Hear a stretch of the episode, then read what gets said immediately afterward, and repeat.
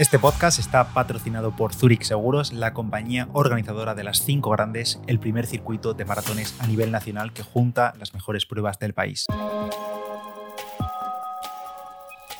Hola a todos y bienvenidos a Diario Runner. Yo soy Pedro Moya, creador de palabraderunner.com y en este podcast hablamos sobre correr, material, tecnología, aplicaciones, cacharros, zapatillas, experiencia y mucho más. Y hoy toca otro episodio de preguntas y respuestas, vuestras preguntas que me dejasteis hace una semana y pico por Instagram. Ya sabéis que me podéis seguir ahí como Palabra de Runner, me buscáis y listo. Y antes de empezar os tengo que pedir disculpas porque el anterior episodio de hace solo unos días sobre la primera parte de preguntas y respuestas tenía un audio terrible, pero es que precisamente este micro que tengo que estáis escuchando ahora mismo, pues por alguna razón el portátil no lo reconoció en ese momento y perdí todo el audio. Tenía 30 minutos de silencio absoluto y tuve que rescatar el audio que tenía de la cámara. Pero bueno, esperemos que no vuelva a ocurrir. He intentado poner solución teniendo ahora un backup de audio cada vez que grabo, teniendo una pista principal y una secundaria y con micros diferentes, aunque ahora mismo no lo estéis viendo en cámara, pero hay otro micro puesto. Así que disculpad, espero que no vuelva a ocurrir y ya vamos directamente con las preguntas. La primera de ellas me la dice Adrián Ruiz, que me pregunta ¿qué tal los nuevos geles de 226? Esto me lo pregunta porque en la tirada de 20 de 30 kilómetros que hice el pasado domingo, aproveché para probar por primera vez los nuevos geles de 226,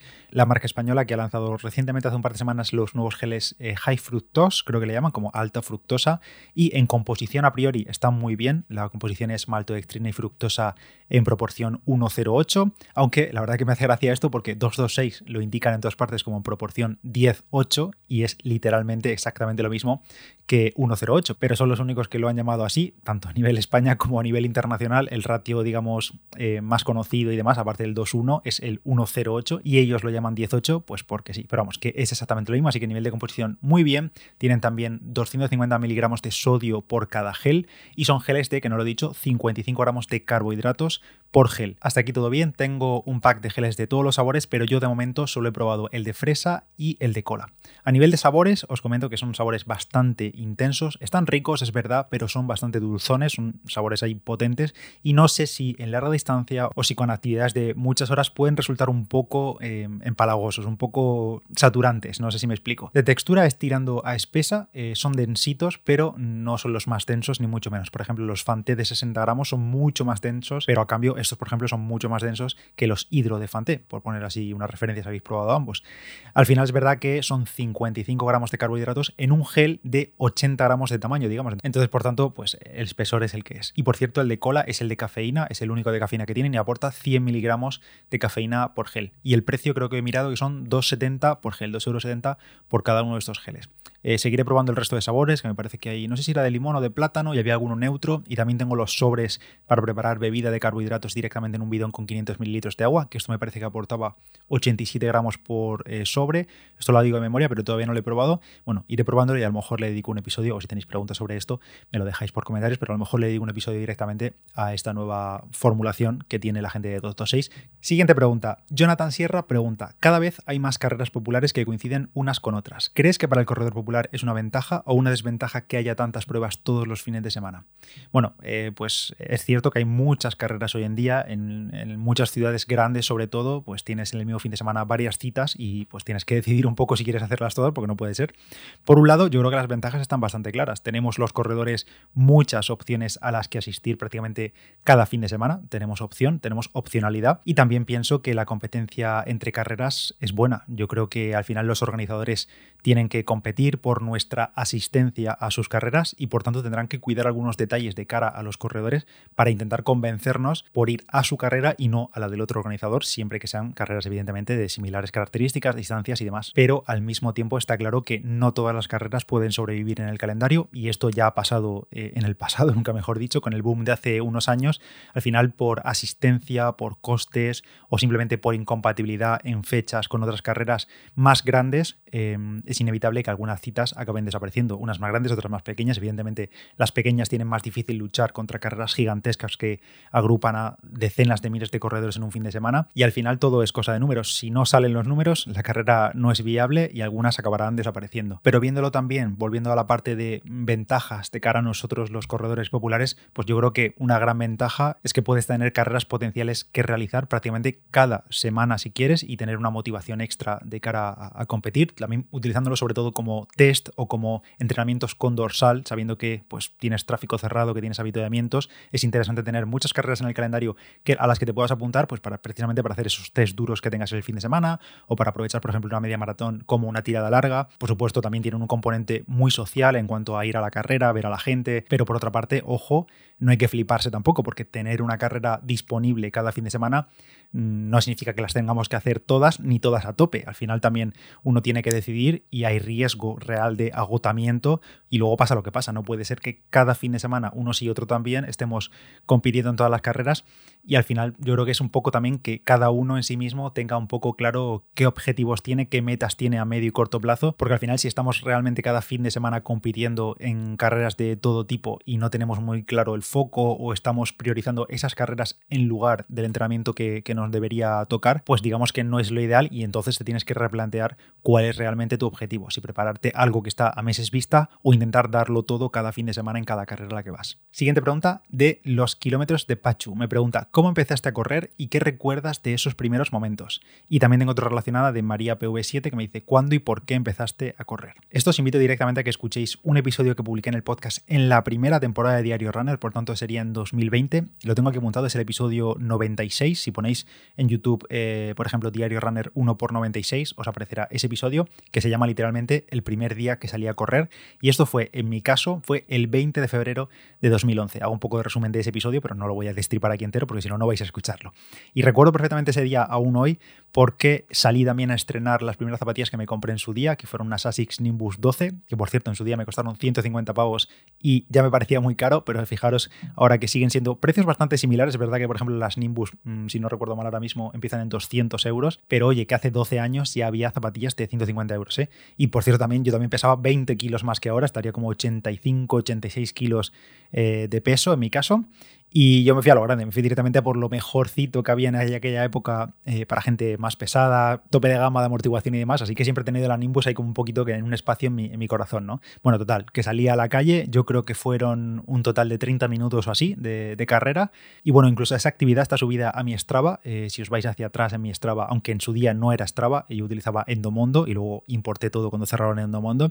Pero es una actividad de 30 minutos y poco más de 4 kilómetros. O sea, a una media de 7 y pico minutos por kilómetro y absolutamente fundido y reventado con el pulso por las nubes. Kilómetros a 7, 11 minutos por kilómetro, 7, 10. Vamos, en aquella época yo recuerdo que eh, era imposible para mí hacer un kilómetro acercándome a 5, o sea, acercarme a 5 minutos por kilómetro en un kilómetro era un logro para mí y por supuesto bajar de 5 minutos en un kilómetro o brevemente unos pocos metros era imposible, o sea, ni sprintando me veía capaz de hacer esos ritmos unos pocos metros. Por tanto, yo siempre suelo contar un poco esta historia para la gente que está empezando ahora y demás, que, sepa que, todos tenemos un pasado y que al final se mejora pues con mucha paciencia, mucha constancia y dejando pasar los años, siempre y cuando entrenes durante esos años, claro, no es solo cuestión de pasar el tiempo. Así que bueno, si queréis escuchar ese episodio, ya digo, se llama El primer día que salí a correr aquí en Diario Runner y lo tenéis publicado en todas las plataformas. He dicho YouTube porque es más fácil de encontrar, pero si te metes en Spotify o en Evox y le das para abajo, para abajo, para abajo, eh, tres años ya del podcast, pues te encontrarás con ese episodio. Y precisamente respecto a este tema de un poco los duros principios de, empezar a correr, tenía una pregunta de Javitín que era, estoy empezando a correr pero no aguanto nada, voy fundido, ¿qué puedo hacer? Y es exactamente lo que acabo de escribir que, me ocurrió a mí, que probablemente muchos también recordaréis de vuestras primeras veces corriendo. Precisamente creo que la próxima semana va a salir en, la cuenta, en mi cuenta de Instagram y en la cuenta de Sprinter que lo he hecho junto a Puma, un vídeo de consejos muy sencillitos para empezar a correr, tanto si empiezas de cero como para retomarlo tras un largo parón, ya sea porque lo has dejado por alguna circunstancia o, por ejemplo, por una larga lesión. Básicamente, en ese vídeo os hago ya spoiler. Al final es un poco tener mucho sentido común. Los comienzos son muy duros para todos, todo cuesta mucho. 20 mm, minutos corriendo seguido es imposible para mucha gente, incluso lo era para mí. Y al final es tener paciencia, ir en progresión, sobre todo, no querer quemar etapas, no fliparse porque otro amigo o otro compañero o te has ido a un parque y te has, y te has apuntado a un grupo y no te obligues a seguir a la gente si tú no puedes hacerlo no te fuerces, ve poquito a poco, descansa, respeta los descansos, deja que tu cuerpo genere las adaptaciones necesarias. Sobre todo al principio también para los que no pueden correr de seguido, porque aquí muchos de los que escucháis sois corredores habituales y bueno, salís, hacéis 5 o 10 kilómetros mm, fácil, pero al principio sabéis que es muy difícil hacer kilómetros seguidos. Como digo, yo hice 4 kilómetros en media hora y me costó la vida. Entonces, algo que podéis aplicar al principio es hacer cacos, caminar, correr, intervalos, tipo pues eh, 3 minutos corriendo, eh, uno a caminando o dos caminando. Y vais intercambiando el caco, digamos, intercambiando la, la duración del intervalo de caminar y correr hasta que podáis correr más de seguido y cada vez andéis menos y corráis más. Y simplemente, Javitín, eh, ten paciencia, al final con el tiempo y entrenando y manteniendo progresión y demás y siendo constante, el progreso va a llegar sí o sí 100% seguro.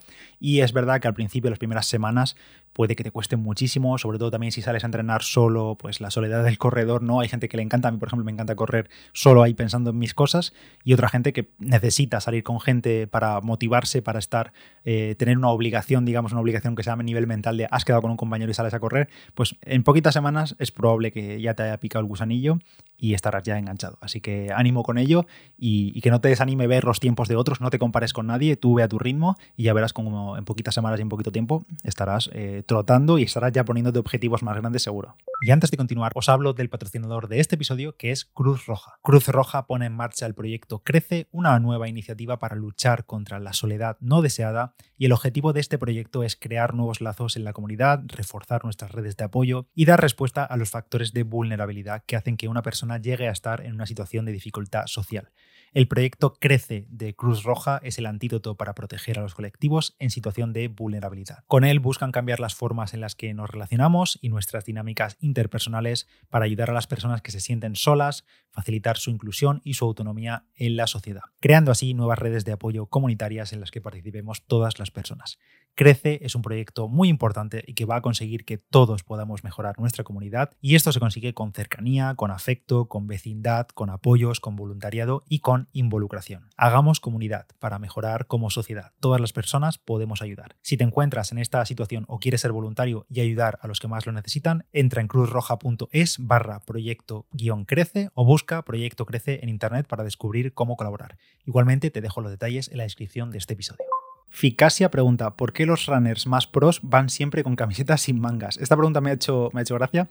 Eh, bueno, pues eh, no es que sean más pro o menos pro, simplemente yo creo que al final eh, es un poco más cómodo también, sobre todo cuando estás en carrera, en competición y vas a fuego y te calientas fácil con cualquier cosa, pues al final quieres lo mínimo posible de tela en tu cuerpo, algo que te dé toda la movilidad, sobre todo a nivel de brazos y demás, que es verdad que hay camisetas de manga corta muy top, súper ligeras, transpirables y demás, pero bueno, al final la camiseta de tirantes pues da más libertad, ¿no? No tiene por qué relacionarse con ser más pro, con llevar camisetas sin mangas, pero simplemente pues eso, están ahí para quien quiera usarlas, pero vamos que no tiene nada que ver ser pro con camiseta de tirantes. Probablemente haya pros y gente muchísimo más rápido que nosotros que corre con camiseta eh, con mangas, o camiseta de manga larga o con una sudadera de tres dedos de grosor y van volando. Siguiente pregunta, Jork Mares, objetivo en Maratón Tokio, toda la logística cerrada. Pues el objetivo en Tokio la verdad que es una incógnita y lo va a seguir siendo durante bastantes meses porque al igual que me pasa con San Sebastián, para San Sebastián quedan apenas 20 días y todavía no tengo muy claro qué objetivo voy a llevar, pues imagínate a falta de meses vista hasta el 3-4 de marzo, que creo que cae este año 2024, pues no tengo, no tengo ni idea. Está muy lejos todavía para pensar en ello, hay mucho que entrenar hasta entonces. Sí que tengo claro que no quiero estar reventado después de la carrera y porque me voy a pasar varios días después por Japón eh, de viaje, ya que aprovecho que estoy por la zona, por tanto no quiero estar reventado para disfrutar del viaje y eso muy probablemente afecte a la estrategia de la carrera, ya sea levantando el pie un poquito o ya veremos cómo. Y luego, aparte de la logística básica, digamos, a nivel de vuelos y a nivel de alojamiento, eso sí que está cerrado, ya tenemos vuelos, tenemos alojamiento también reservado. Y por cierto, respecto al alojamiento, que esto no lo comenté por aquí ni por ningún lado, porque pasó durante las vacaciones de agosto, por poco nos la clavan, nos estafan con el alojamiento. O sea, terrible esto. Si casi cuelo yo, que eh, al final pues somos gente un poco que estamos avispados en cuanto a la tecnología y demás, yo no imagino la cantidad de gente que habrá caído en la estafa. Os lo voy a comentar pues si alguna vez os, pasa, porque es con Booking. Eh, bueno, nosotros tenemos el alojamiento reservado por Booking y se ve que en Booking o el alojamiento en el que estamos a través de Booking sufrieron, un hackeo, no sé cómo lo hicieron, tuvieron un fallo de seguridad ellos y se hacían pasar por el alojamiento a través del sistema de mensajería de Booking, es decir, a través de mensajería interna que tiene la página de Booking o que te llega a través de la aplicación de Booking. No es que fuese un email chungo así que te llega de cualquier parte con arroba booking2.com, no, no, era Booking, te metías en la web de Booking y tenías mensajes del alojamiento o en la aplicación tenías mensajes del alojamiento que pedían que volviésemos a reconfirmar la tarjeta de, compra, la tarjeta de de crédito, de débito con la que habíamos hecho la tarjeta, pero claro, esto no era el alojamiento ni era Booking, sino eran eh, el atacante que, del alojamiento, que se estaban haciendo pasar por el alojamiento a través de Booking para pedirte una reconfirmación de tarjeta y te aparecía la web de Booking tal cual, eh, datos y demás. Y por pura suerte, por pura casualidad, que me pilló de vacaciones y que no miré el email justo en ese momento cuando me llegó la notificación del mensaje en Booking, pues no piqué, porque, porque literal estuve a un pasito de picar y me consta de, otros compañeros que a mí les pasó lo mismo. Esa, terrible esto, terrible. Luego, evidentemente, les mandé un email a, a los de Booking por soporte y les dije, oye, cuidado con esto, que está pasando esto tal y tal. Y su respuesta, pues os la podéis imaginar. Básicamente fue, cambia la contraseña y estamos revisando nuestro sistema de seguridad. Y ya está. Pero bueno, si os pasa, tenéis que estar 100% seguros de que quien os está hablando es eh, el alojamiento en el que estáis, porque de verdad que esto fue una odisea y de poco nos clavan pues, pues 800 o 900 euros más eh, de cargo en la tarjeta que no era el alojamiento y a saber qué hubiese pasado si Booking se hubiese hecho cargo o no. Y bueno, tras todo este rollo, ya paro por aquí, por este episodio de preguntas y respuestas. Muchas gracias a todos por vuestras consultas. Seguir haciendo más porque creo que puede ser interesante y siempre mola mezclar un poquito de temas así más cortos que luego no dan para episodio completo. Y otras preguntas vuestras sí me las estoy guardando como episodio, como este último de consejos para cuidar las bandas de frecuencia cardíaca, que me pareció una, una pregunta interesante y le hice episodio completo. Así que seguir haciendo este, esto de poner un sticker en Instagram para preguntas y respuestas. Y si tenéis cualquier duda más, me podéis dejar un comentario por iVoox o por Instagram, arroba palabra de runner. Os recuerdo que tenemos un nuevo canal de WhatsApp de palabra de runner, que simplemente te unes, es gratis. Y ahí voy también colgando contenidos, ofertas limitadas y demás. Y poquito más por el episodio de hoy. Gracias a todos por escuchar. Yo soy Pedro Moya y nos escuchamos en el próximo Diario Runner. Chao.